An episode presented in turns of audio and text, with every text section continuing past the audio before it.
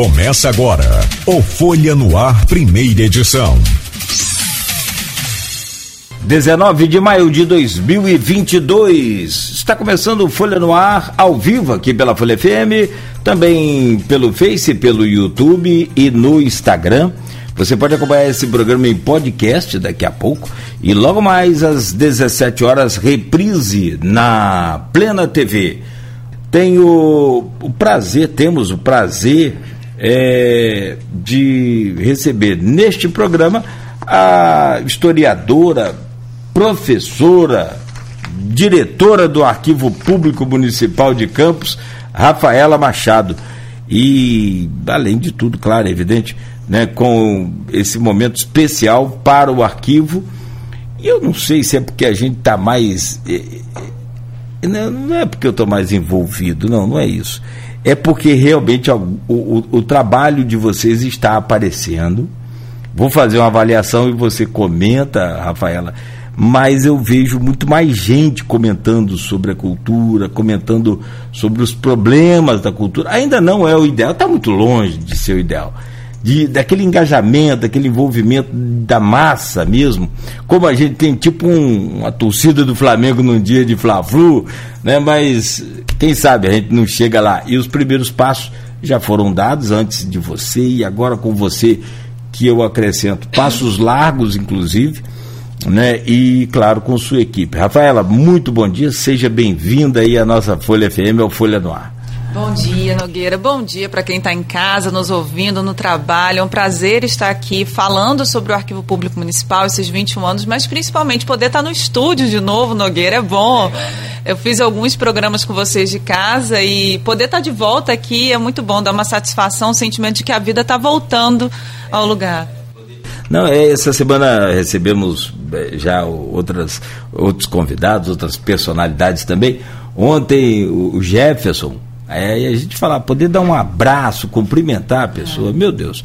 É, é, vida, né? Eu, aliás, é o que somos. Que eu, desde quando começou a pandemia, eu fiz uma, um podcast com o doutor Nélio no dia 28 de, de, de janeiro de 2020.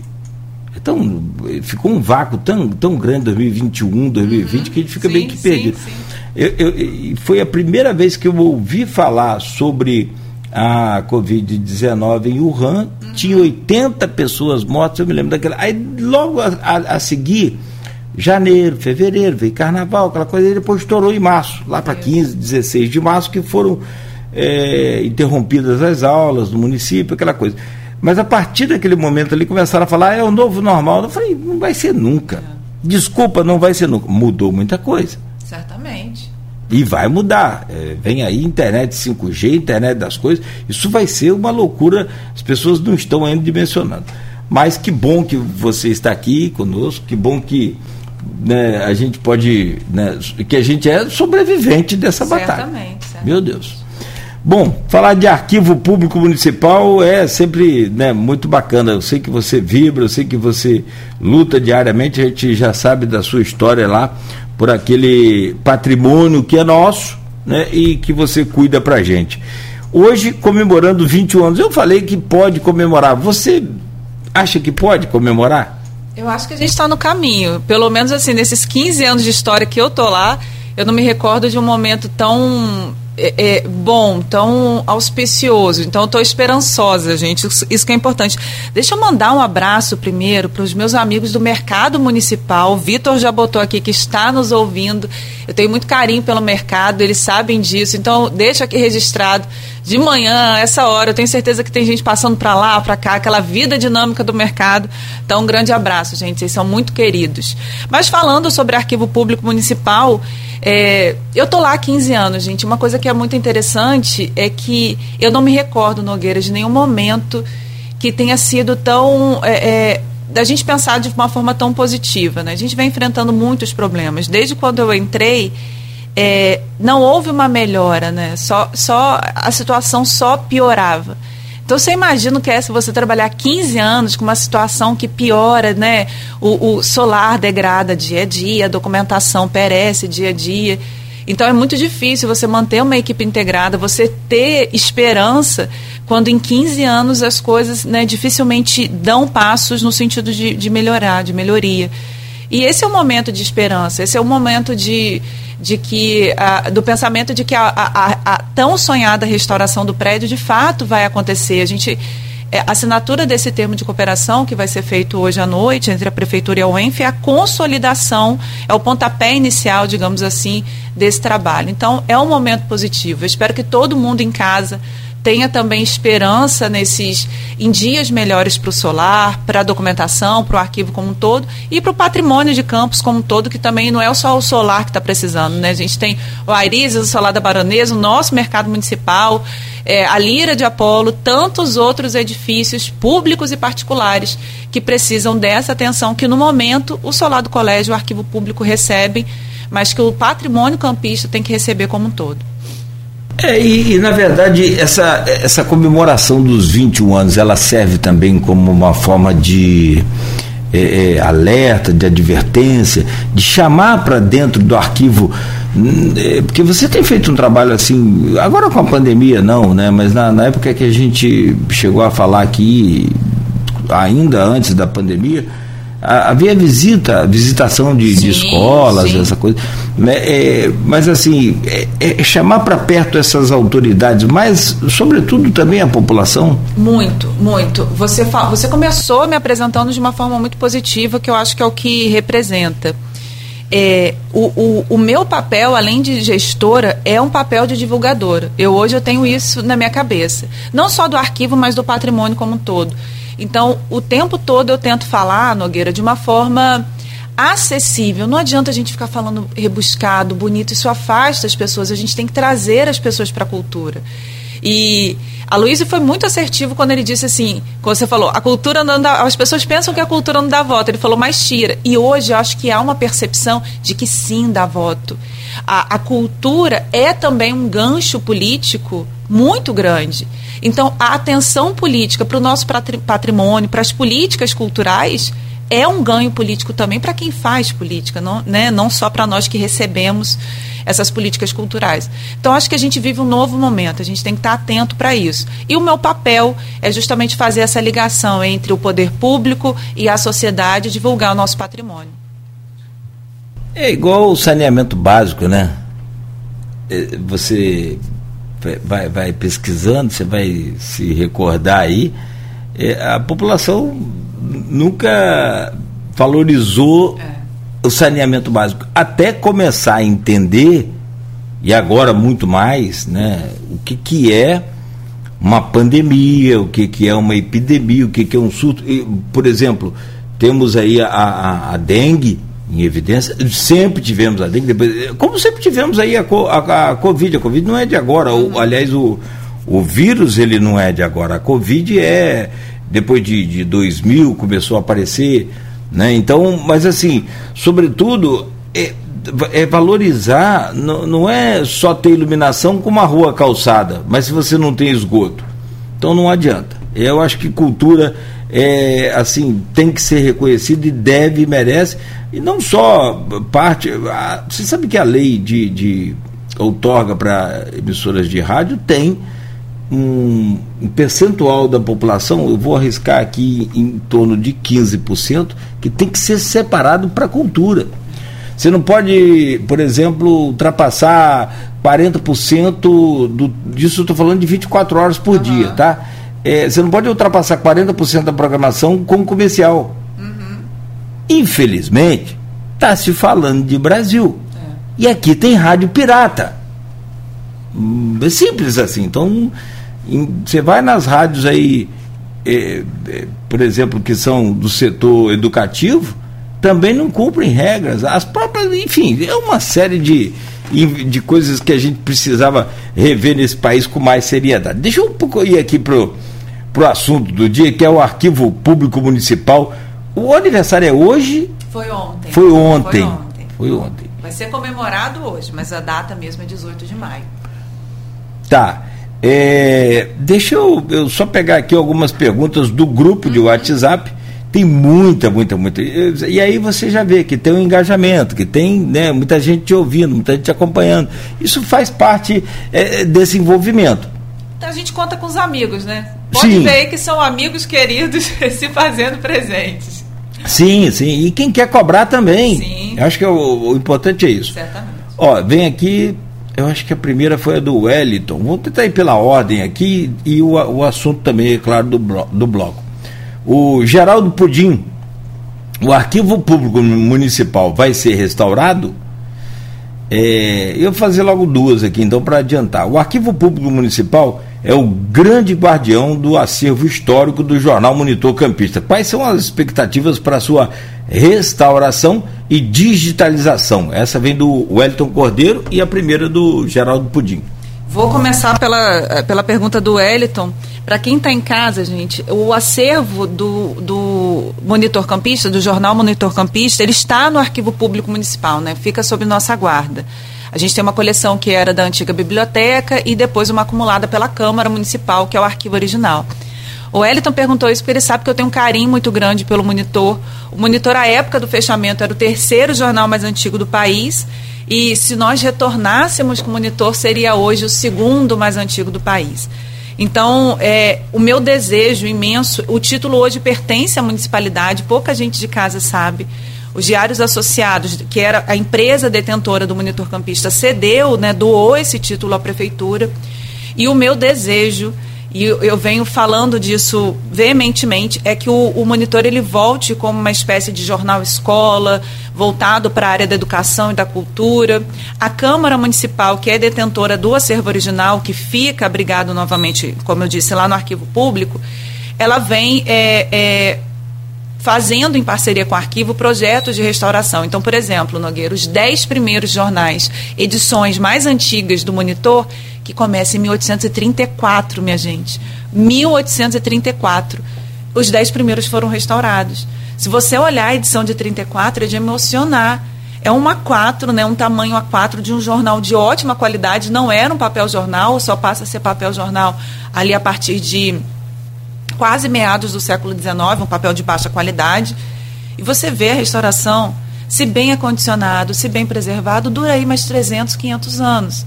E aí o meu sonho, o meu desejo, além de retomar o título monitor campista como o segundo mais antigo, é também promover a digitalização. O Monitor é o nosso jornal, foi o diário oficial da cidade durante muito tempo. É, é, é o nosso jornal mais consultado. Então, meu desejo é justamente que a gente digitalize e universalize esse acesso. É, eu vou fazer refazer a do pudim, aí Sim. você responde, mas é, sobre a digitalização, acho fundamental, importante, mas muito mais do que a digitalização é a preservação. Certamente, não tem a dúvida, né? Quando a gente toca.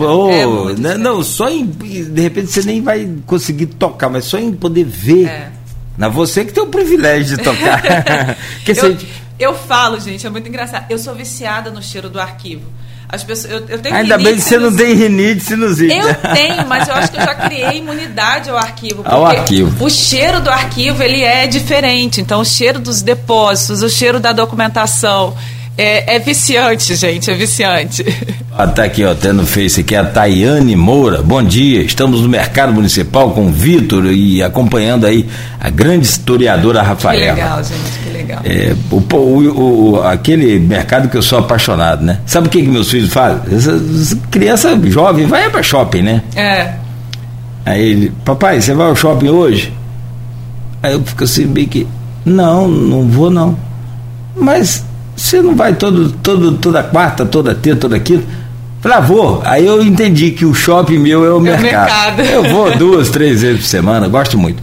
Apesar de tudo, eu gosto muito. Apesar de tudo, eu gosto muito. Tudo aí você imagina. É um dos mercados mais lindos do Brasil. É. As pessoas às vezes não levam isso em consideração, mas eu tenho certeza que a gente ainda vai ver o mercado restaurado, entregue à população.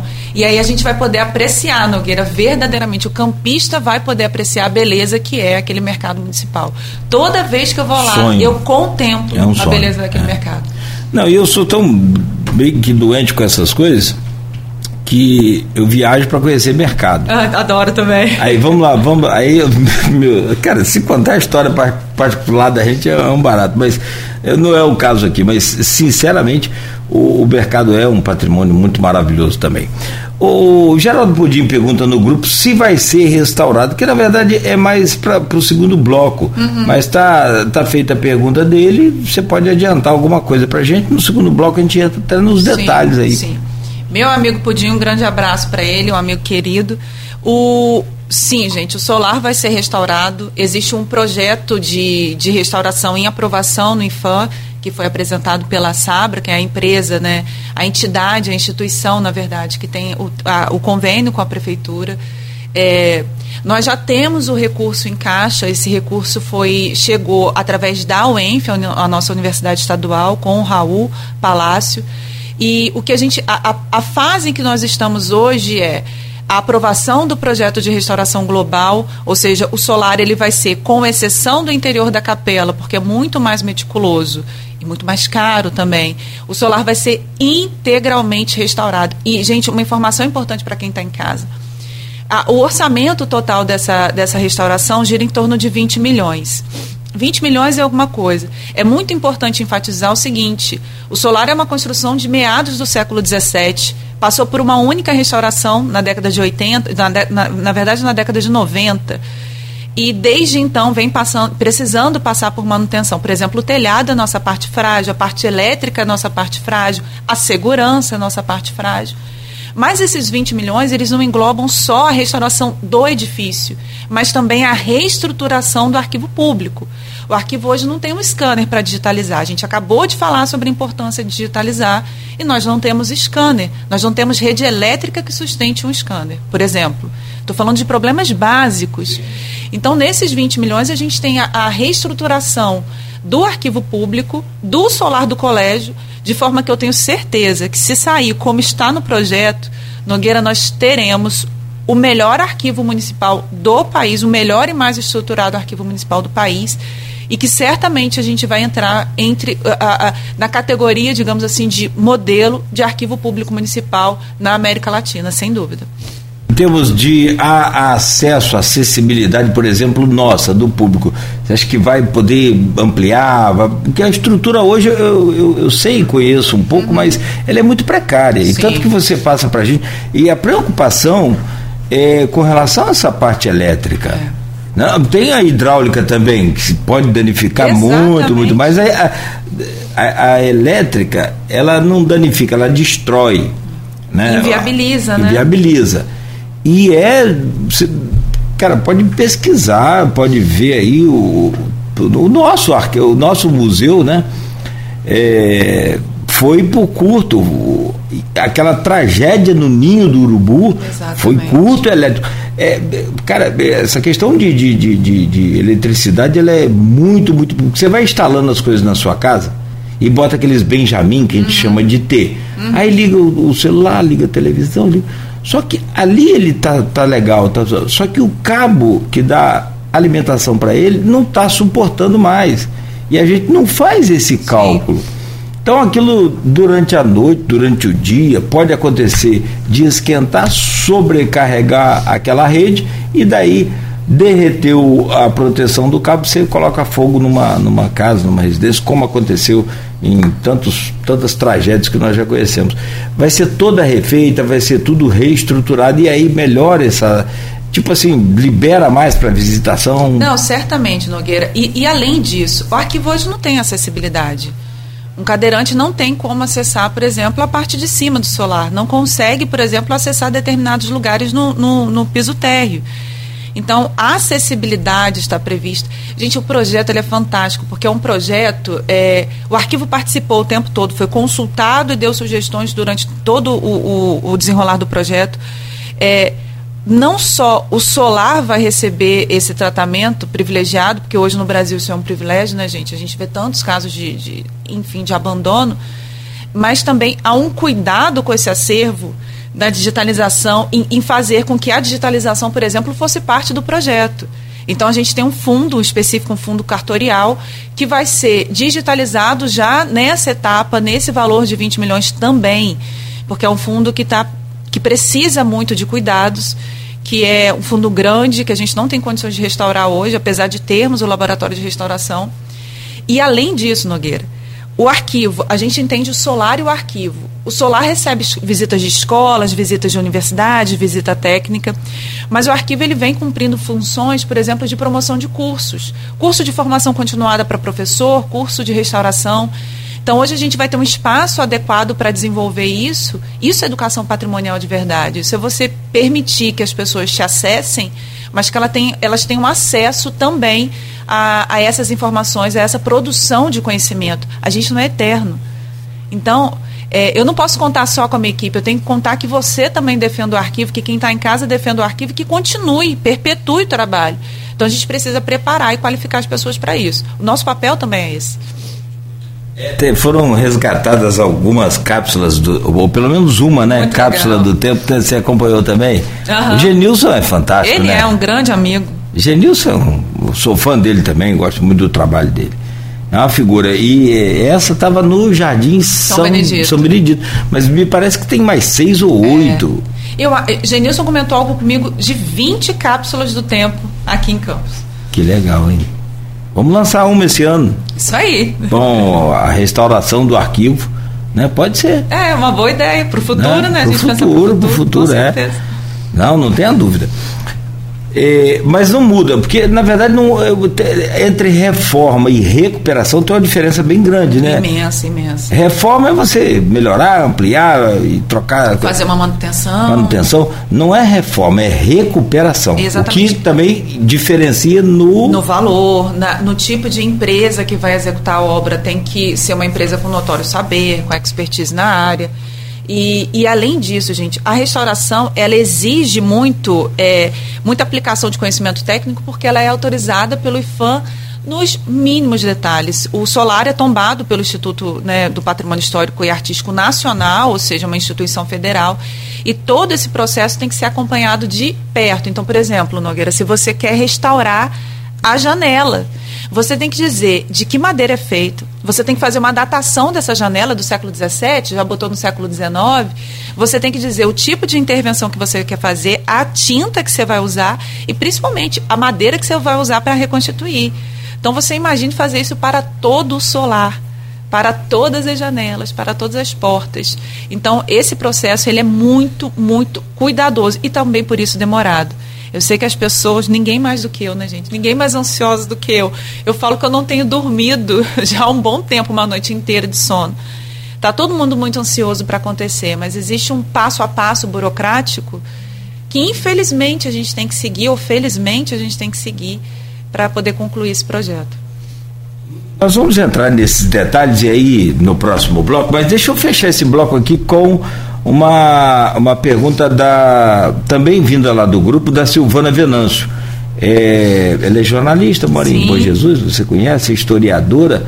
É, ela te pergunta aqui, historiadora, o que a população irá encontrar nessa programação dos 21 anos, que então é hoje, né, do arquivo? E, na sua opinião, o que falta aos jovens para inserir mais cultura e história de Campos? Eu vou começar por essa parte aí, o que falta ao jovem, para conhecer um pouco mais. Nogueira, ninguém defende, ninguém se identifica com aquilo que não conhece, com aquilo que ele não foi apresentado. Então não, não, não adianta nós colocarmos a culpa no cidadão que não valoriza o seu patrimônio, se ele não foi educado para isso, gente, se ele não foi apresentado a isso. A gente está falando sobre o mercado, a gente pode falar sobre o mercado, sobre o museu, sobre a lira, eu estou falando só ali do centro, sobre o nosso chafariz se as pessoas não sabem, se, se não é apresentado valor histórico, cultural, patrimonial desses, de, de, desses lugares para as pessoas, elas não, elas não têm como saber. Então, o que falta é, na verdade, um projeto de, de futuro, o entendimento de que a educação patrimonial ela muda a, a identificação do cidadão, ela cria raízes, ela cria pertencimento. Você tem que dizer, sou campista ou vivo em campos, entendendo a cidade. É, é, é, falando bem ou falando mal, dizendo eu não gosto, mas entendendo a cidade. Então eu acho que o que falta é, na verdade, são projetos de divulgação, projetos de educação patrimonial.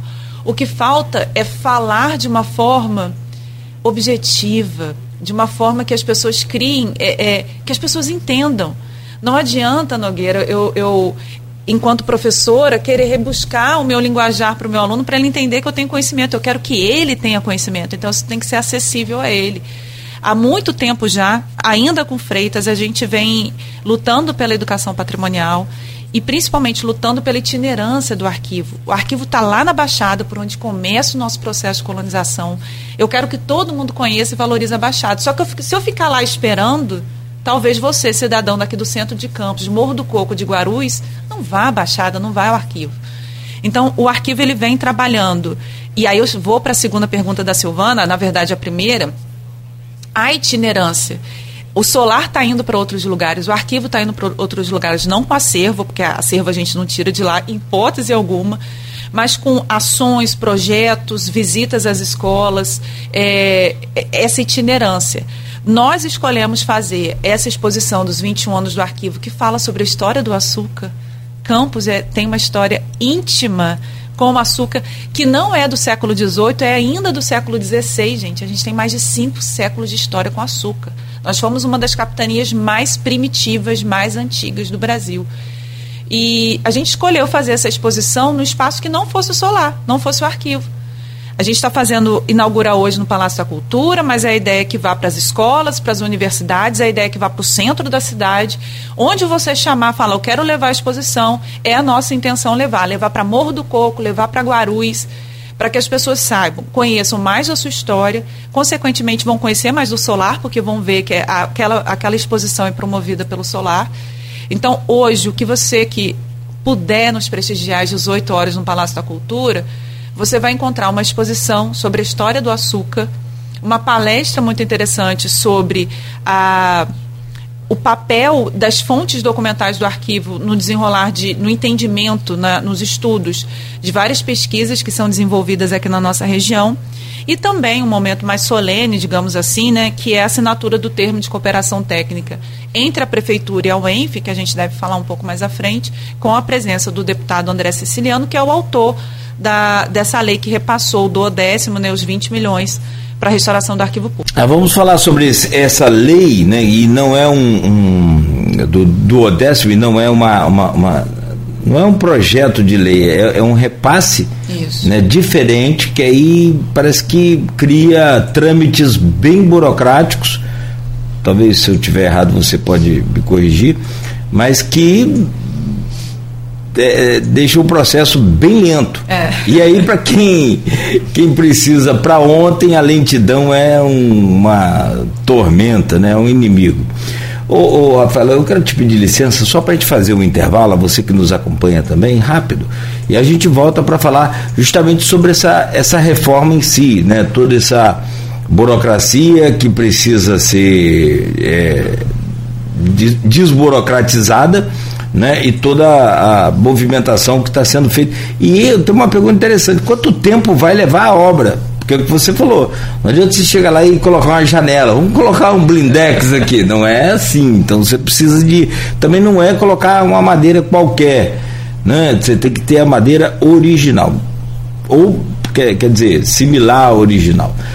É, são 8 horas e 15 minutos. Nós vamos. E tem um outro detalhe também que eu, eu, eu, eu gosto muito de desses é, patrimônio, gosto dessas coisas, é, dessas relíquias antigas, né? É, aqueles, aqueles locais que a gente compra. Antiquário? Antiquário, obrigado. Eu sempre procuro também visitar, conhecer, é muito bacana, é muito legal. E você acha essas peças mas se você reformar uma peça dessa, ela perde a graça. Então você tem que ser uma reforma assim bem, bem sutil para que ele não perca as características também, apesar de ser original, mas porque não perca ali a porque a ação do tempo ela também é bonita em determinado Sim. momento. Só não pode deixar é destruir é. tudo. Hoje no programa, com o oferecimento de Proteus, serviços de saúde e medicina ocupacional, qualidade certificada ISO 9001-2015, de Unimed Campos, cuidar de você. Esse é o plano. Laboratórios Plínio Bacelar, 80 anos de tradição e agora lançando o Plínio Bacelar Vacina. Mantenha sua vacinação em dia da sua família. com o Plínio Bacelar Vacina. Unicred Norte Lagos, quem conhece, valoriza. Estamos recebendo aqui com muito prazer sempre, não só pela pessoa, mas pela sua luta, sobretudo pela sua dedicação. E a gente conhece um pouco dos bastidores dessa história, muito pouco, né? Porque quem conhece lá as lágrimas do dia a dia, né, o suor do dia a dia mesmo, é aquela equipe que toca esse arquivo aí, muitas das vezes até contra a vontade da força política, o que é extremamente inadmissível e inacreditável. O Rafaela Machado, então, historiadora, professora, diretora do Arquivo Público, apresentadora de televisão. Você está multifacetada, né? Quebra o galho para tudo. Não, quebra galho nada. Faz muito bem, aliás, até o Beto estava comentando aqui sobre aquelas pílulas uhum. da. Aliás, teve alguém que comentou que o Fred Parente e as pílulas da história. Teremos continuação da terceira temporada Está comentando aqui no Face, depois você, você comenta também sobre. Porque você faz essas pílulas através da. TV Câmara. TV Câmara. É, eu imagino que o cachê seja muito bom, né? Gasolina é 8,50, Tá caro demais, gente. Mas não, você não, não tem nenhum pagamento, não tem nenhum não, investimento. Não, você é faz um ali. É um trabalho por, por acreditar. É, e por acreditar, Nogueira, por, por acreditar que aquilo que eu estava falando mais cedo de da gente precisa falar para as pessoas, a gente precisa divulgar para as pessoas. Isso é o que eu acredito. Então eu fiz o Pílulas e a gente está esperando a renovação. Um grande abraço para o meu amigo Fred Parente. É, a gente está tá esperando a, se o Pílulas vai ser renovado ou não na TV Câmara. Gente, eu acho que é importante ser renovado, aliás. É, é um programa muito especial, gente. Ele, ele, além de passar na TV Câmara, ele passa também, foi para a TV Senado ele passa no YouTube, ele fica disponível, na verdade, no YouTube.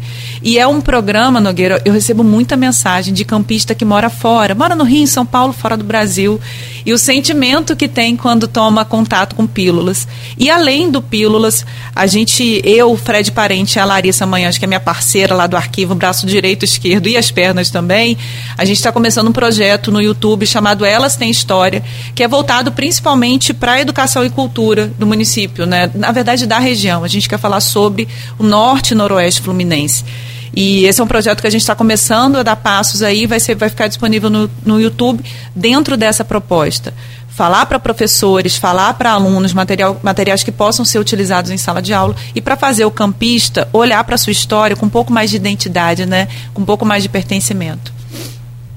Há tempo que a gente não vê campos ou um secretário de educação de Campos falar da história de Campos, abordar a história de Campos na educação de Campos. Já tivemos aqui até a história do Paraná, né? Abordada na, na, na rede pública municipal de ensino. É, eu, acho, eu acho que na, na, talvez no dia 10 de junho, a gente está fechando a agenda ainda, o, o, arquivo, através da Fundação Cultural, deve assinar um termo de cooperação técnica com a Secretaria de Educação, lá com o Marcelo, justamente para que a gente possa, para que o arquivo possa servir de instrumento à Secretaria de Educação.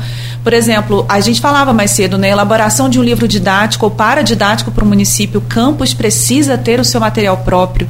A gente precisa ensinar sobre os, aos nossos alunos sobre é, os indígenas de Goitacá, sobre a escravidão, a gente precisa falar sobre Benta Pereira, José do Patrocínio, é. Nilo Peçanha. Então, esses materiais precisam ser produzidos aqui, dentro de casa, né, para os nossos alunos, para as escolas do município. Se fizer uma pesquisa com os jovens que passaram pelo ensino fundamental na rede pública de Campos, sobre quem foi José do Patrocínio, Bento Pereira, quem, um caminhão de gente aqui. É.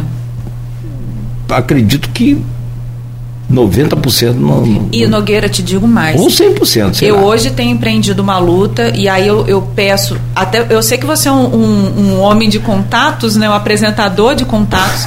eu acho que a gente tem que ter deputados que olhem para isso. A história de Benta Pereira, por exemplo. Todo mundo sabe que eu sou aficionada na, na história de Benta Pereira.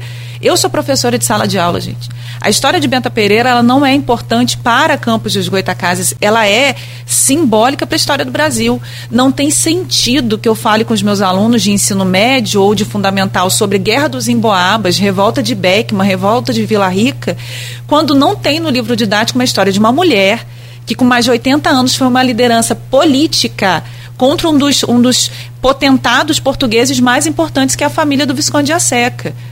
Então, é, é, essa é uma, é uma mulher no período colonial, é o povo da vila, a raia miúda, se levantando contra um dos homens mais poderosos do Império Ultramarino Português. E te pergunto, como é que isso não está nos livros de história do Brasil? Nos livros didáticos que são enviados para as outras escolas. Então é uma luta que a gente tem que empreender para que o levante de 1748, para que Benta Pereira, Mariana Barreto entrem nos livros didáticos do Brasil, não só de Campos. Tem que primeiro entrar no daqui. No dia que entrar no daqui, de, de, da rede pública municipal de Campos, aí você vai ver automaticamente, é. eu tenho certeza. Estamos aqui para colaborar nisso, com certeza. A parte da história dela ali do, no, no, no morro é fantástica, né? É. É fantástica. Ela, ela não morou, ela se escondeu lá na, é, na, no que... sertão do Itaoca, que falava, né? É. Tinha casas aqui na vila, ali bem perto do, do chafariz, da antiga casa de Câmara e Cadeia. E ó, dá um programa de uma semana. E é fantástica a história é. dela. É, bom, sobre essa, essa verba da Alerj que vem, e aí é quase que é, um oásis nesse nesse árido todo que a gente vive na cultura nossa. Que loucura isso, né? Quantos anos. O, Rafael, eu te conheço há um bom tempo, graças ao nosso querido saudoso Paulo Marx, uma amizade nossa em comum. Verdade. Ele me apresentou a você, trouxe você aqui na, na no programa dele, que tinha na antiga Continental né, que hoje é a, a alma da, da, da, Folha FM, evidentemente né, toda modernizada, mas assim, o Paulo Marx deixou aqui, entre outras coisas, no seu legado, essa amizade nossa Verdade. e que eu agradeço sempre. É, então a gente já se conhece há muito tempo. Você acabou de dizer que não tinha mais esperança, de repente surgiu uma luz lá no fim do túnel. Conta essa, essa parte dessa história até chegar o dia de hoje que a verba já foi depositada finalmente, que isso já é um, uhum. um sonho sendo realizado, mas que agora tem um outro trecho a ser percorrido. É, eu falo sempre, eu brinco, que o mais difícil que era o dinheiro a gente já tem, a gente nunca teve. e o mais difícil a gente tem. Nogueira, eu não sei o que, em que as pessoas que estão em casa acreditam, mas eu, gente, eu acredito na providência de divina e no envio de pessoas é, em momentos chaves. A, a, essa trajetória que eu estava falando para vocês, de, a minha trajetória de 15 anos no arquivo, a gente tem funcionário lá nesses 21 anos, há 21 anos, o seu Jorge abre e fecha o arquivo até hoje há 21 anos. É, é muito difícil você trabalhar com é eu como sempre digo, ladeira abaixo, né? com a situação sempre piorando, sempre é, é, decaindo. E isso foi um respiro, né? Isso foi um respiro de alívio em momentos chaves, a gente sempre recebe amigos, pessoas enviadas que vão nos ajudar. Ao longo desses 15 anos, eu tenho vivido isso na pele, que vão providenciar, mesmo que seja uma, um, um, algo muito pontual, a, a nossa permanência, o nosso renovar de fôlego. Então, quando esse projeto começou a ser desenvolvido ano passado, é muito curioso, porque quando a empresa de Minas Gerais chegou, que é a Sabra, para fazer a visita técnica ao arquivo, era um dia muito difícil, era um dia muito complicado, eu estava muito desanimada. E aí a empresa chegou, viu, viu todos os problemas estruturais, porque a gente não está aqui para esconder problema, pelo contrário, o cidadão tem que saber dos problemas para poder participar junto da gente nesse, nessa demanda de recuperação. E eu acho que foi realmente providência divina. Era um período em que a equipe estava muito desmotivada, muito cansada. E, e, e um, um, detalhe importante: é, eu enfatizo sempre muito, Nogueira, o caráter técnico da equipe que está no arquivo. Né? Nós não somos políticos, nós não somos é, fazedores da política pública, quando muito a política cultural. Esse caráter técnico da equipe é muito importante. Mas o apoio, o incentivo que a gente tem recebido da prefeitura, da Fundação Cultural, é algo que também eu tenho que destacar, gente. Eu vi é, por N vezes uma junção de força e de boa vontade de Raul da UENF, do procurador da UENF, do procurador da, da do subprocurador da prefeitura, doutor Boixá, de Vladimir em pessoa, lutando veementemente por esse recurso, da auxiliadora. Então, acho que a gente vive um momento hoje de junção de, de, de, de, boa vontade para fazer isso acontecer. Acho que todo mundo entende a importância, independente de quem está lá, independente de quem, de quem é, é, é o promotor daquilo dali. É, é um momento auspicioso, digamos assim, meu amigo, é o que tem me mantido de pé. mas eu preciso que a obra saia, gente, porque senão eu não vou voltar a dormir. Eu falo, eu só volto a dormir o dia que eu ouvir a primeira martelada lá. Vai demorar? Espero que não. Porque está acontecendo um impasse para essa recuperação do prédio. Que impasse é esse e de que forma ele pode ser resolvido? É, o que acontece é que quando o recurso chegou, né, na virada de dezembro de 2021 para janeiro de 2022, é, nós entendíamos assim, o que nós precisamos, na verdade, é o projeto aprovado no IFAM, porque, como eu disse, a gente não, não põe um prego sem que o IFAM é, nos autorize. Mas, na verdade, a gente tem que entender que o recurso foi repassado da LERJ para uma instituição estadual, que é o ENF. E que o arquivo é uma instituição da prefeitura, num prédio estadual, mas cedido à prefeitura municipal. Então, na verdade, não é um impasse, na verdade, são questões burocráticas, jurídicas, de respaldo jurídico, e que eu acho que todos os lados estão certos, todo mundo tem que estar respaldado juridicamente, legalmente, melhor dizendo, é, sobre o investimento desses recursos. Então, a boa vontade, ela também não pode estar à frente da legalidade. E eu acho que o que está todo mundo buscando é dar a maior transparência possível e caminhar na legalidade, certamente. Então, esse caminhar na legalidade é caminhar na burocracia, a gente não tem jeito. Os projetos vão para o IFAM, eles têm uma janela de análise, essa janela demora. Então, a, a UENF precisa de um termo de cooperação técnica com a prefeitura. Como é que justifica-se a aplicação do recurso sem que haja esse, esse termo de cooperação? Isso vai ser assinado hoje, olha que grande passo. O arquivo desenvolveu em parceria com a UENF um plano de trabalho, ações da UENF dentro do solar que justifiquem também a aplicação desses recursos. A gente tem projetos fantásticos para serem desenvolvidos com o ENF, para que a UENF também tenha no arquivo um polo de extensão, um local de extensão. Então, tudo isso teve que ser desenvolvido de janeiro para cá. Foi muita coisa, muito trabalho. Todo mundo que está em casa sabe que a nossa equipe é muito pequena então a gente tem se desdobrado sobre isso. Por exemplo, vou dar um exemplo simples para quem está em casa: scanner.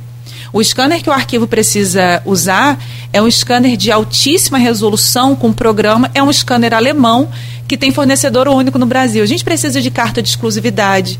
A gente precisa provar que aquele é um fornecedor único, porque senão tem que ir para licitação. Como é que você vai para licitação se só existe um único fornecedor com exclusividade no Brasil? Então você tem que ver item a item todas essas, todas essas questões. Entende como é demorado? É muito difícil, gente. É muito angustiante, porque o solar está lá precisando da intervenção, o acervo também, mas ao mesmo tempo não há o que ser feito, a não ser fazer, de fato, né? Dar celeridade a todo esse processo. É, e esse caminho aí, ele é mais complicado que reformar a casa com a esposa que você aceita o que a esposa manda e acabou, tá resolvido. Pois é. Ah, fim de papo. Aqui a gente tem que aceitar o que o IFAM determina. Agora, é esse que é o problema. Esses pormenores, essa burocracia é que está causando esse impasse todo. Não há nenhuma, não é ingestão, mas nenhuma é, é, má vontade de, de, de, ninguém do poder público, de Campos, ou da, da UENF, de desses parceiros que estão. Porque a, o Siciliano, como presidente da Assembleia, e a Assembleia então é que repassa uhum. essa, essa, essa verba, é, foi do duodécimo. Isso. Ou, ou se esse duodécimo é aquilo que sobra. Uhum. Né? É, é, o que sobra. Da economia, né? Da economia da, da. E eles fazem isso aí com é, alguns momentos de, de tragédia, de uhum. né, calamidade pública, a Assembleia tem feito muito isso. Porque se sobrou, vai ter que devolver para o governo do Estado.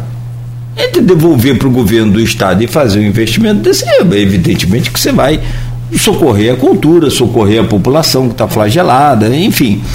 E aí, mas por ser desse tipo de verba e não um projeto de lei, que é aquela uma verba, emenda. Ou uma, né, uma é. emenda parlamentar, que aí fica mais fácil. Uhum.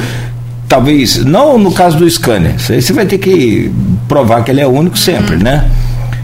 Diferentemente de, de, é, de, show. Show você não precisa provar que ele é único, já tem a inixibilidade ali dele e vai direto. Agora, nesse caso, então, é, é trâmite mesmo, legal, não é são burocracias do sistema. Burocracias do sistema, e eu volto a, a dizer, eu fico muito feliz. E, gente, isso dá uma tranquilidade que vocês. É, eu, eu, tive que refletir muito sobre isso, né? A responsabilidade que existe, é, a minha responsabilidade com o solar, com o arquivo é muito grande, né? É um, é um peso, gente, é um peso você final de semana estar preocupada se está chovendo e você ter que ir para lá para tentar ver o que está acontecendo lá dentro. Então, eu fico muito feliz de saber que hoje há um compartilhamento pra, para além da equipe do arquivo dessa preocupação, sabe, Nogueira? Então, assim, uhum. você tem o prefeito preocupado, a secretária preocupado, o reitor preocupado, todo mundo é, imbuído do mesmo objetivo de fazer acontecer da melhor forma possível. E aqui eu tenho que deixar registrado, gente, porque eu já vi que ele está aqui. O meu abraço, o meu apreço a Carlos Freitas. Para quem está em casa e não sabe, o Freitas foi o diretor do, do arquivo até 2019, desde o início. Foi ele o, o, o, a implantar o arquivo público aqui em Campos. Ele formou toda a equipe que trabalha lá hoje, ele me formou. Então, Freitas sabe do. Eu falo que a gente não é nada sem gratidão, né? Freitas é a pessoa mais generosa do mundo, do, do ponto de vista do saber, né? Da, da intelectualidade.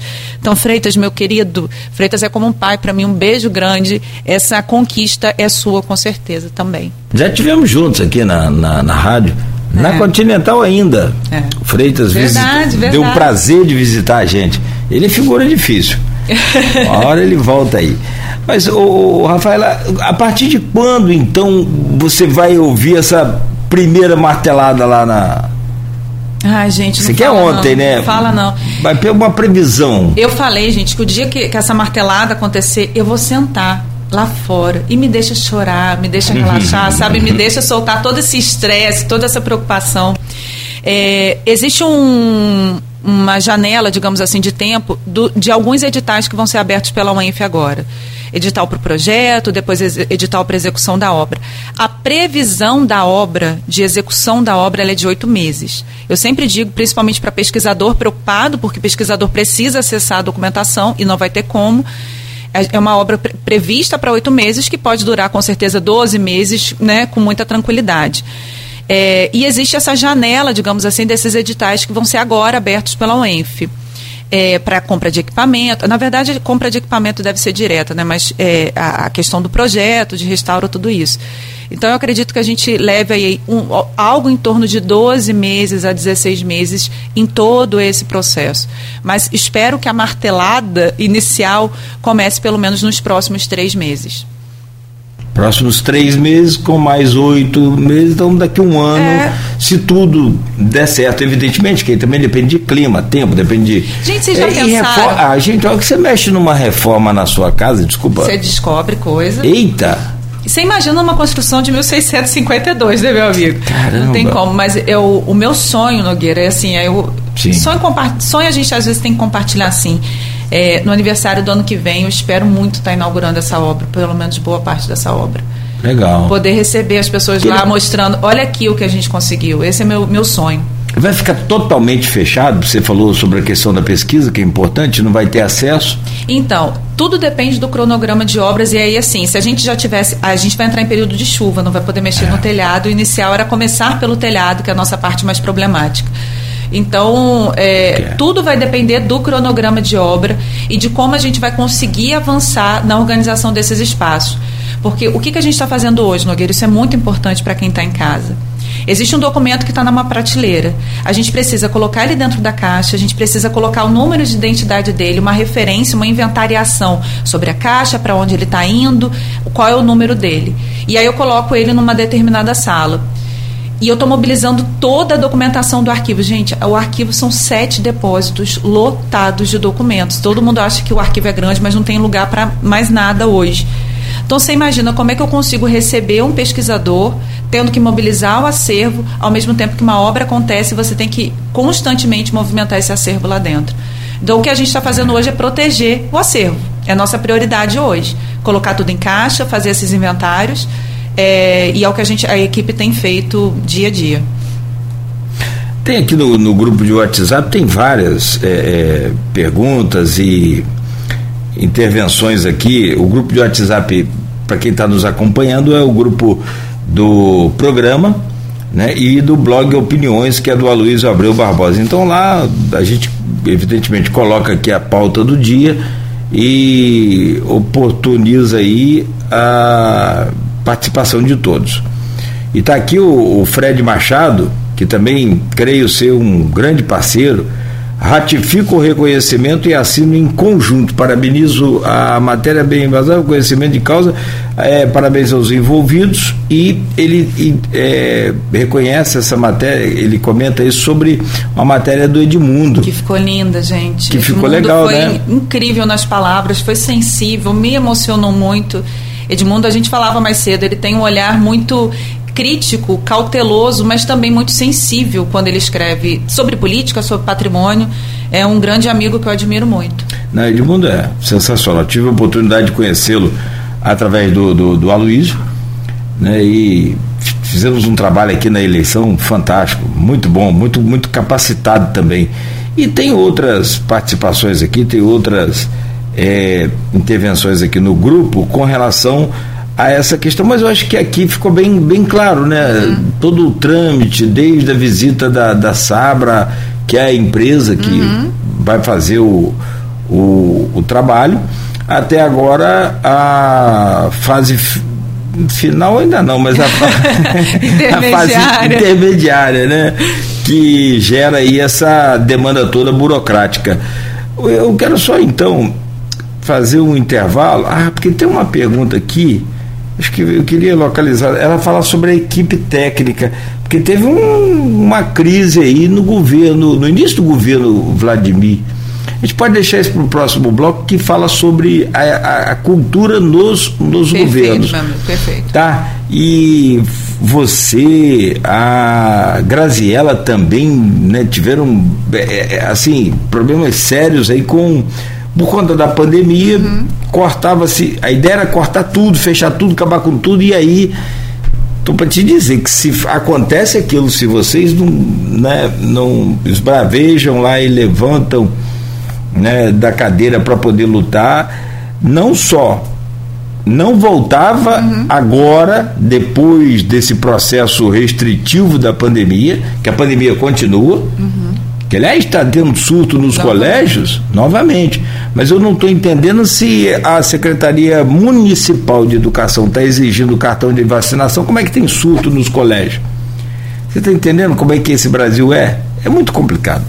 Então, é, tem cada caso de, de vacina que se for contar, a gente fica o dia inteiro aqui não vai resolver o problema, infelizmente. Então, essa, essa questão da, da do, não é, é pós-pandemia, mas desse período mais liberado aí da pandemia, nessa fase branca que nós estamos, eu não acredito que aquilo voltaria nunca mais. Certamente. Era mais um que ia cair lá no, no esquecimento e aliás, se a gente comenta isso não porque a gente quer ou porque a gente torce, é porque a gente acaba sendo credenciado a fazê-lo pelas gestões que sempre não deixa fizeram fazer, por onde. Deixa eu fazer justiça aqui. Você falou do Fred Machado. Eu, gente, eu sou uma pessoa sempre muito grata. E para mim não importa se, tá, se, é, se é situação, se é oposição, porque a, a mim importa o patrimônio, a cultura e a história. Fred, quando estava presidente da Câmara, ele começou um movimento junto ao arquivo pela restauração do monitor campista e principalmente pela volta do monitor campista. Então, é, é, é alguém, é, é um vereador muito sensível também à cultura, isso me deixa feliz e faço questão de registrar para que sirva de exemplo a outros vereadores, Nogueira, porque uhum. a gente precisa de um legislativo que entenda a sua importância histórica. A documentação histórica da Câmara Municipal, que está abrigada no arquivo, é uma documentação importantíssima para a história do Rio de Janeiro, do sul do Espírito Santo, que as pessoas não sabem muitas vezes, e também sobre a história do Brasil. É uma documentação. Uma vez eu fui apresentar um, um trabalho no Congresso na Bahia, Bahia, que foi sede do governo geral, que foi capital do Brasil, Salvador. E eu lembro, eu levei um, um exemplo de uma análise paleográfica de um livro de marcas, é, e eu lembro de ter ouvido de uma grande historiadora, nem a Bahia tem um documento como esse e Campos dos Goitacazes tem dentro desse acervo da Câmara Municipal. Então fica aqui a, a, a, o pedido para que o legislativo esteja sempre atento à, sua importância histórica né, própria. Também, claro, também, né? É. Aniversário do Arquivo Público do município de Campos, o Arquivo Público Municipal de Campos, e estamos aqui recebendo a Rafaela Machado, diretora do Arquivo Público de Campos historiadora e professora. E nesse último bloco, com o oferecimento de Proteus, Unimed Campos, Laboratórios Plínio Bacelar e Unicred Norte Lagos, vamos falar sobre a cultura nos governos Vladimir e Bolsonaro e também nas eleições. Vou usar uma pergunta também do grupo de WhatsApp, o Rafael, mas eu só quero corrigir um detalhe aqui. Eu falei né, que vocês tiveram problemas no início do governo Vladimir, mas não foi. Foi no início da pandemia, com o governo Rafael, onde todos os RPAs foram retirados da, do setor cultural, porque tirou do arquivo, tirou aqui do, do museu me lembro do seu sofrimento, me lembro da, da, do, da luta também da Graziella, Escocá, que é a diretora do museu, e dali então né, você, eu acho que traçou uma linha muito importante para a cultura, é, que foi defender a cultura e colocar literalmente a, a cara na reta. Você foi para a rádio, para jornal, foi para televisão e falou: está acontecendo isso, isso, isso, e se não voltar, a gente vai né, chegar no, no vias de fato. Como é que foi aquele momento ali para você? Eu, eu, profissionalmente foi o momento mais difícil da minha vida. Eu adoeci. Para quem não lembra, gente, em março de 2020 foi decretado o lockdown, o arquivo foi fechado, assim como as outras no museu, as outras instituições. Em maio, os RPAs foram demitidos, com salários atrasados, ou seja, sem dinheiro e ainda assim demitidos sem aviso prévio. É, Naquele momento, eu sempre fiz questão, e o senhor Deide Freitas, de enfatizar o caráter técnico dessa equipe. O arquivo só está de pé graças a essa equipe. Não é graças a mim, não é graças só a Carlos Freitas, é graças a essa equipe que luta dia a dia.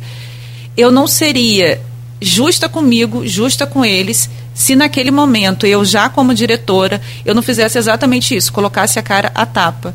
Há pessoas que dizem que o meu cargo é político e eu faço questão de enfatizar. O meu cargo é uma escolha política, mas ele é técnico. Obviamente, para ser diretora, eu dependo que o prefeito, que o secretário confirme que eu estou diretora, que eu sou diretora, mas o meu cargo é técnico, você não pode pegar qualquer. Assim como a minha equipe é técnica. A restauradora, o historiador, que é paleógrafo, é, que tem a, o seu técnico em biblioteconomia, arquivologia. Então, eu acho que naquela hora, em mais de 2020, de 2020, quando é, eu me expus politicamente, publicamente, pela equipe, não foi só pela equipe do arquivo, foi pela equipe do museu, pela equipe da cultura como, como um todo, é, era uma exposição necessária, é algo que eu faria mil vezes mais. Como eu disse mais cedo, é, é, eu vou falar bem e vou falar mal de todo e qualquer político. Então, se eu tiver que falar que você fez algo de bom, eu vou falar, e se eu tiver que falar que está ruim, eu vou falar porque o que importa, Nogueira, no meu caso, é o arquivo. A minha causa, a minha bandeira, a minha identidade profissional e a minha defesa sempre será da cultura e do arquivo em primeiro, em primeiro lugar. Então, ou as pessoas vão me execrar por isso, ou elas vão me admirar e me respeitar por isso. Se eu conquistei apoio, respeito, admiração, eu acho que é por conta desse meu posicionamento. Ah, não tenha dúvida. Não tenha dúvida. Aqui no grupo de WhatsApp é, tem uma pergunta do Roberto Shoa, policial federal, escritor agora, lançando aí o seu livro também. É, só, só, voltar aqui porque o movimento aqui é grande, a intensidade aqui é grande. Está aqui, ó. É, Roberto Shoa. Em instituições como o arquivo, a permanência de um corpo de funcionários com conhecimentos técnicos é essencial para o desenvolvimento de suas atividades. Infelizmente, esse não é o padrão nas administrações públicas. Você acredita que esse princípio de qualificação deveria ser um norteador para os gestores públicos? Ou acredita que o critério de nomeações políticas segue sendo válido? Grande abraço para o show. Eu falei até para ele esses dias: o show é seu lugar em Brasília. O show está voando, né? É, é um intelectual, é um político, é um, um servidor muito, muito exemplar. Nogueira, eu acho que o grande problema do poder público, do serviço público no Brasil, e aí a gente pode falar mais especificamente sobre campos, é a falta de concurso público. É a, são essas nomeações desenfreadas e a falta de servidores de carreira. O que dá continuidade às políticas públicas, sejam elas sociais, culturais, é o servidor de carreira. Você imagina se em toda troca de governo nós temos nós, é, é, acontecer a queda da equipe, né? A saída da equipe. Como é que você tem uma continuidade num projeto? Como é que você tem uma continuidade político-cultural se você não tem um corpo técnico? Então, o corpo político, as nomeações, elas são importantes politicamente, mas o corpo técnico é o que faz com que as instituições andem. Então, a, a, é extremamente necessário a qualificação desses profissionais para as suas funções e principalmente a realização de concursos. Eu tenho muita esperança que a prefeitura volte a fazer concursos, principalmente para essa área, a área cultural. A gente não tem concurso para cultura. Isso essa realidade precisa ser mudada. É, todo mundo que trabalha no arquivo é RPA, que pode. Todo mundo sabe a instabilidade, a insegurança que gira em torno do RPA, que não tem uma carteira assinada, não tem um vale transporte, né? Essa é uma realidade que precisa certamente ser mudada no serviço público como um todo, não só na cultura. Eu espero que isso aconteça e espero também, Nogueira, a gente também tem que fazer a minha culpa, que é, é, muitos dos funcionários, sejam eles RPAs, DAS, enfim, nomeados de, da forma, se qualifiquem para suas funções. Se você é colocado num cargo, o mínimo que você tem que fazer é entender um vereador eleito ele tem que saber qual é a sua função, ah, uma recepcionista ela tem que saber a sua função, um diretor tem que saber a sua função e tem que se qualificar para aquilo. Então, o serviço público ele precisa ser um serviço público preparado, tecnicamente, que seja politicamente, mas tecnicamente em primeiro lugar. Ah, não tenha dúvida. E como é que é essa questão da, da, da cultura eh, nesse, nesses governos? Do Vladimir agora, como que você é, tá, é, pode avaliar e se é que, que existe possibilidade, como é que é essa cultura no, no, no governo Bolsonaro? Aí que é difícil avaliar, né, meu amigo, esse aspecto cultural. É, eu, eu, é muito interessante, Nogueira, eu não conhecia é, Vladimir, não conhecia assim pessoalmente, conheci já depois dele eleito. É, obviamente, ter me mantido diretora eu, eu tenho que dizer, né, eu acho que foi uma escolha acertada. Ninguém é eterno no cargo, mas eu acho que naquele momento pontual foi uma escolha acertada. Então eu já vejo com bons olhos alguém que pega um diretor, um funcionário que vem de governos. Eu estou no arquivo desde 2007, gente, desde 2007, e entende que é importante manter essa pessoa, manter essas, esses funcionários. Eu já acho que é uma decisão política acertada, acertada. Isso já me, me dá a ter consideração. E atuando no campo cultural desde 2007, eu tenho que ser muito sincera. E talvez eu nem esperasse tanto por isso. Eu nunca vi o desenvolvimento de projetos e iniciativas culturais como eu tenho visto no momento. A gente nunca viu a cultura sendo tão falada. A gente nunca viu a cultura sendo elemento do jogo político. E isso a gente está vendo na cidade hoje. Graças a nós, agentes culturais, que nos fizemos ser vistos, que fizemos com que os políticos entendessem a importância desse campo cultura, do campo cultural para suas carreiras. E, e eu acho que Vladimir, por ser muito jovem, ele entendeu muito rápido que esse é um setor em expansão, que esse é um nicho político importante e ele tem demonstrado, pelo menos é o que eu percebo, uma preocupação com o setor cultural. É como eu disse, defender o arquivo já me conquista, Nogueira. Eu vi a defesa do arquivo, eu vi a defesa do solar em N situações. E eu sou muito grata. Eu vou sempre ser grata àqueles que defendem o arquivo. E, de novo, pode estar na situação oposição. Se ajudou em algum momento, vai receber minha gratidão eterna. Agora, falar sobre a, cultura no governo Bolsonaro é muito difícil, né, gente? É, a gente estava falando sobre o IFAM, o IFAM que analisa o projeto de restauração do arquivo. O IFAM sofreu um desmonte gigantesco. Falta recurso, falta verba, falta funcionário para analisar projeto.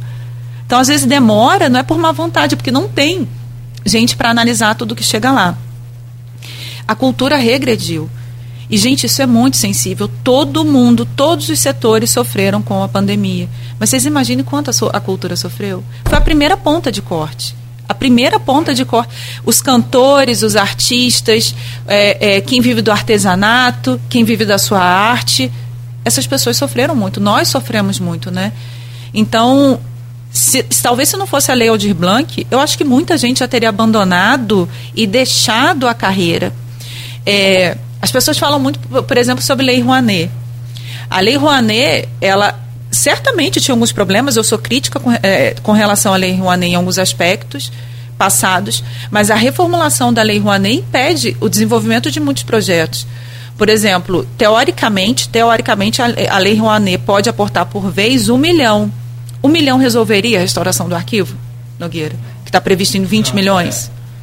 Então vocês imaginem o tempo que nós teríamos que passar 20 anos para conseguir captar esse dinheiro através da Lei Rouanet. Quando você chegasse no vigésimo milhão, o problema voltava o primeiro lá já tinha ter Entendeu? que refeito. Então, e outra coisa, e aqui eu vou enfatizar como você coloca secretários, ministros que não são da área para gerirem essas pastas. Acabei de falar sobre o caráter técnico de uma recepcionista ou de um diretor. Se você tem um secretário que não é minimamente preparado para desenvolver aquela função, e outra coisa, agente político tem que ser dado ao diálogo, não ao embate. Eu não posso, enquanto agente público, eu não posso receber uma crítica e revidar essa crítica com discussão, com debate inflamado. O, o, servidor, o agente político, ele tem que ser dado ao diálogo. E o que a gente não vê, por exemplo, que a gente não via no Mário Frias né, falando muito diretamente, era diálogo, era promoção de políticas genuinamente culturais. Né? E aqui, gente, a gente tem que fazer um adendo. É, eu tenho minhas, minhas concepções e minhas, é, é, meus entendimentos políticos que eu uso na minha vida privada, não na minha vida pública. Porque eu entendo que eu não, não devo. Eu, eu acho que é ético da minha parte não fazer isso. E aqui eu não estou fazendo defesa de partido A ou B, de candidato A ou B, ou, ou contra isso ou aquilo. Estou fazendo uma análise pontual do setor cultural, que é aquilo que eu entendo um pouco mais, no governo Vladimir, no governo Bolsonaro, faria no governo Lula, no governo Cabral, de quem quer que fosse. É, isso tem que ser muito pontual, porque a gente está vivendo uma época de tantos revanchismos, né, de tantos, é, de muito ódio, exatamente. É, esse, esse Frias aí que você falou, Pazuello, Salles. Os vários ministros da saúde, né? Quer dizer, é aquela questão que a gente vai entrar aqui naquela naquela discussão e aí fica aquela turma daquela bolha fechada que não sai daquela bolha ali de jeito nenhum, né? Parece que o mundo está girando em torno daquela bolha ali e com aquele discursozinho pífio impressionantemente mantendo esse pessoal aí. Exatamente. E mais impressionante é pautando a imprensa. Eu fico indignado com isso. Parece que a imprensa não, se tocou ainda, que o cara tem o poder de pautar a imprensa. Agora ele processou lá o Alexandre é. né, de Moraes. Uhum. Né, os caras passam o dia inteiro falando daquilo. Cara, vamos acordar, gente. É capa dos jornais principais do Brasil inteiro. Aquele processo Aí não, não rolou o processo. O, o Supremo não, não tocou adiante, não tem fundamento. Ele foi para onde? A Procuradoria Geral da União para processar o. Quer dizer, a mesma Procuradoria que defendeu uma cidadã lá, a Val do Açaí, né, que tem suspeitas fortes lá de, de Então, assim, você não pode esperar que tenha cultura nesse nesse, nesse nível de discussão de forma nenhuma. Minha querida Rafaela, quero te agradecer de coração, desejar todo sucesso. Continuamos aqui sempre muito te, te aplaudindo, te é, reconhecendo o seu valor para a gente. Eu acho que você já tem uma, uma, uma, ligação meio que umbilical lá com o Freitas, com o arquivo ali, sabe? É, você e o arquivo já são meio que parte uma, de uma mesma uma coisa. coisa só, né? Vai, vai no arquivo, vou lá falar com o Rafael. É. Então, assim, não tem muito como você tirar isso mais da sua vida e tomara que os gestores públicos entendam essa parte. Você pode ter um diretor geral de tudo que é cultura? Pode, você tem a auxiliadora. Mas quem é o técnico lá do arquivo? Não pode, não adianta você querer fazer de um goleiro um centroavante. Não vai, não vai rolar, não vai dar certo.